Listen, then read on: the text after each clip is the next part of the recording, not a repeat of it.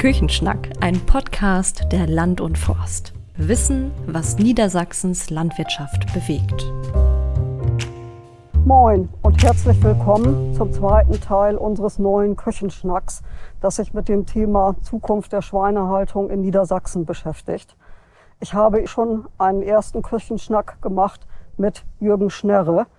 Jürgen Schnerre bewirtschaftet einen Betrieb in Merzen im Adland im nördlichen Landkreis Osnabrück. Und ich spreche jetzt aber mit Gerd Hermeling, Berater, Schweinefachberater bei der Landwirtschaftskammer Niedersachsen an der Außenstelle Bersenbrück. Hallo Gerd. Moin. Ja, hallo Christa. Ja, und schönen Dank, dass du uns hier auch noch ein bisschen für ein Gespräch zur Verfügung stehst. Denn äh, das haben wir in unserem ersten Küchenschnack besprochen. Äh, Schnelles haben es geschafft, einen Bauantrag in relativ kurzer Zeit durchzubringen und haben auch die Genehmigung bekommen, bekommen auch eine Förderung vom BLE für ihren neuen Saunstall. Und ich denke, da warst du als Berater nicht ganz unerheblich beteiligt, dass das geklappt hat. Darüber wollen wir uns noch mal ein bisschen unterhalten. Ja, vielleicht magst du noch mal aus deiner Sicht oder aus Sicht der Beratung sagen, war das sehr eng mit dem Betrieb Schnerre hier? Die Frist war ja sehr eng gesteckt für dieses Förderprogramm. Die ging im Grunde genommen nur bis zum März, zumindest die erste Frist. Äh, da hattet ihr wahrscheinlich dann alle Hände voll zu tun, um das noch hinzukriegen. Ja, aber das äh, war auch irgendwo so gewollt. Also man merkt schon von den Genehmigungsbehörden, dass sie gerne was erreichen wollten. Und gerade auch nochmal ein Dank auch an den Landkreis Osnabrück, dass sie das so mit durchgepeitscht haben, sage ich jetzt auch mal. Äh, und Französisch Show und ich, wir haben natürlich dann auch bis spät in den Abend die letzten Betriebe auch noch den Förderantrag ähm, zum Blé äh, zusenden können. Das ging auch alles überwiegend digital, was natürlich ein absoluter Vorteil ist, ja, um auch die Fristwahrung mhm. zu bekommen. Mhm. Und ähm, das ist auch ein gutes Gefühl, wenn man jetzt hier so auf dem Spaltenboden sitzt und ähm, ne, dass das hier wieder, dass das weitergeht, äh, auch für diese Familie. Und ähm, also ich bin positiv überrascht, ne, dass wir auch jetzt diese acht Betriebe oder sieben Betriebe, die wir dort ja schon betreut haben, ähm, dass wir in dem Bereich äh, auch weitermachen können. Ja. Also sieben Betriebe oder acht Betriebe, das ist ja schon eine ganze Reihe, wenn ihr das im letzten Winter dann noch geschafft habt, die da noch durchzubringen. Diese Frist für das Förderprogramm vom BLE ist ja nochmal verlängert worden bis jetzt September, Ende September. Gibt es jetzt bei euch auch noch Betriebe, die jetzt diese neue Frist noch nutzen können? Oder war das alles wieder sehr knapp gestrickt, dass das eigentlich für wenig Betriebe in Frage kommt? Ja, also wir haben ähm, zurzeit äh, acht Betriebe äh, in der Betreuung, also wo wir auch äh, den Förderantrag ähm, planen, auch den zu stellen, wo wir auch mit dem Kontakt sind. Ähm, die sind, kommen aber nicht mehr alle aus dem äh, Landkreis Osnabrück, da sind auch die anderen Landkreise mit drin. Das heißt, Französisch schon, ich haben uns das jetzt so ein bisschen auch auf die Fahne geschrieben, äh, dass wir auch diese Betriebe äh, weiter unterstützen.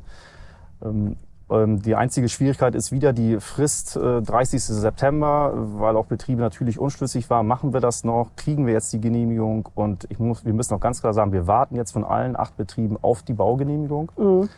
Und das ist natürlich ein absoluter Wunsch auch von uns, ne, dass die ähm, Behörden jetzt beim Landkreis ne, so schnell wie möglich vielleicht auch vorrangig diese Betriebe bearbeiten, damit wir auch wirklich am 30.09. auch nochmal den Förderantrag stellen können ähm, für diese Betriebe. Und ich denke, ähm, dass wir das dann auch auf jeden Fall auch wieder hinkriegen werden. Sturmfest für die Landwirtschaft. Die Land und Forst gehört seit Generationen auf unseren Höfen dazu. Kompetente Fachartikel, aktuelle Informationen und starke Meinungen. Mit der digitalen oder gedruckten Ausgabe sind auch Sie immer bestens informiert. Geekmall. Probelesenangebote auf www.landundforst.de. Vor ein paar Wochen ist ja noch das Baugesetzbuch geändert worden. Und zwar können oder sind größere Saunbetriebe, die vor ein paar Jahren ihre Privilegierung verloren haben bezüglich des Bauens im Außenbereich, ja jetzt wieder privilegiert. Sprich, sie können Umbauten oder Neubauten etwas einfacher in Angriff nehmen. Betrifft das viele Betriebe in Niedersachsen? Wie ist da deine Einschätzung? Oder ist das nur ein geringer Anteil von Betrieben, für die das Erleichterung bringt? Also ich würde eher sagen, das ist ein geringer Anteil. Ähm, klar, es sind die Vorteile, weil wir einfach durch die ähm, Futterbauflächen äh, nicht mehr vorlegen müssen. Das heißt ja diese 15-jährigen Pachtverträge. Ja, genau. ähm, mhm. Das ist natürlich gerade hier im Südoldenburger Bereich oder im Weser-Ems-Gebiet immer recht schwierig gewesen, mhm. ähm, weil die Flächenknappheit nun mal da ist. Mhm. Ähm, für da kann das nochmal äh, unterstützend sein, dass auch die äh, Genehmigung etwas schneller äh, laufen kann, weil das nicht mehr abgeprüft werden muss. Aber wir müssen uns natürlich ganz klar ähm, vor Augen halten, dass wir auch die TH Luft ähm, im Gespräch haben, ja, Emissionsschutzgutachten. Alle Betriebe, die etwas anpacken, äh, müssen nach den neuen Gesetzesregelungen auch dann äh, Gerüstgutachten vorlegen können. Mhm. Und ähm, das ist natürlich dann auch wieder eine gewisse Schwierigkeit. Ne? Und mhm. gerade auch, äh, wenn die Öffentlichkeit angesprochen wird, da reden wir ja gerade von BIMSCH-Betrieben, ja, mhm. Da muss man gucken, wie das ähm, auch äh, darstellbar ist. Ne? Mhm. Also es ist auf jeden Fall keine leichte Aufgabe, die vor einem liegt, wenn man eben umbauen möchte und umbauen will und weiter in die Zukunft gehen will als Betrieb. Was sind denn so für dich Stellschrauben, die, wo du sagst, da gibt es deutlichen Optimierungsbedarf? Das eine ist sicher die Genehmigungspraxis. Äh, gibt es andere Punkte, wo du sagst, da muss sich was ändern bei uns, das muss anders laufen, damit Sauenbetriebe bei uns in Niedersachsen auch eine Zukunft haben? Ja gut, ich hatte ja schon gesagt, das ist auch äh, TH Luft, äh, was mhm. jetzt dazu kommt. Äh, es gibt mit Sicherheit vielleicht auch nochmal Regelungen oder Planungssicherheit, was die Sauenbetriebe einfach brauchen. Gehört da eventuell auch äh, der Zugang auf den Lebensmittelhandel? Ähm, wie wollen wir auf Dauer äh, das Fleisch oder das Ferkel vermarkten? Mhm. Wollen wir weiterhin äh, deutsche Ferkel einstahlen oder mhm. müssen wir auf Dauer äh, Ferkel oder sogar Fleisch äh, aus Übersee äh, zukaufen, also Schweinefleisch? Ähm, das sind vielleicht auch Dinge, die vielleicht nochmal angepackt werden müssen, ähm, mhm. die, die durchaus auch für die Betriebe wichtig sind. Von Bedeutung sind, ja. Siehst du da in erster Linie die Politik in der Pflicht oder ist das was, was der Markt regeln wird, was über den Markt kommen muss, was von Seiten des Lebensmittelhandels kommen muss? Hm. Also ich wünsche mir von der Politik mehr Gespräche auf Augenhöhe. Das heißt auch wirklich mit den Landwirten zusammen. Mhm. So, und, die, und ich glaube auch, dass es wichtig ist auf Dauer, dass die Politiker sich mehr als Bindeglied äh, sehen müssen. Und zwar mit den Verbrauchern, Lebensmittelhandel, mit den Umweltverbänden und mit den Landwirten an einem Tisch zu sitzen. Und ähm, dann werden wir, denke ich, einen ganzen Schritt weitergehen und vorwärts gehen können. Ja, okay. Mhm. Ja, auch an dich die Frage, die ich Herrn Schnerrer auch gestellt habe. Hast du noch einen Rat für letztlich für die Saunenhalter, die noch in der Findungsphase sind, die noch nicht wissen, ob sie jetzt weitermachen sollen.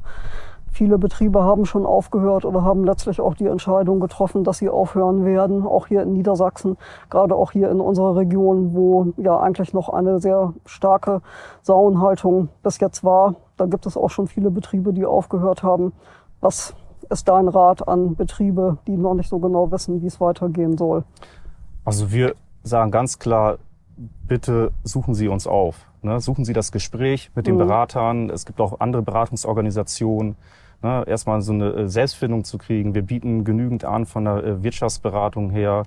Ähm, was kann eventuell an Fördermitteln generiert werden? Es geht aber auch um Risikogutachten ähm, oder Risikoabschläge. Wie können wir Familie und Betriebe zusammenlegen, ähm, dass die Betriebe auch abgesichert sind für die Zukunft? Ähm, das sind mit Sicherheit ganz äh, wichtige Bereiche, die jetzt auch vielen auch ähm, im Kopf äh, umzuschwirren.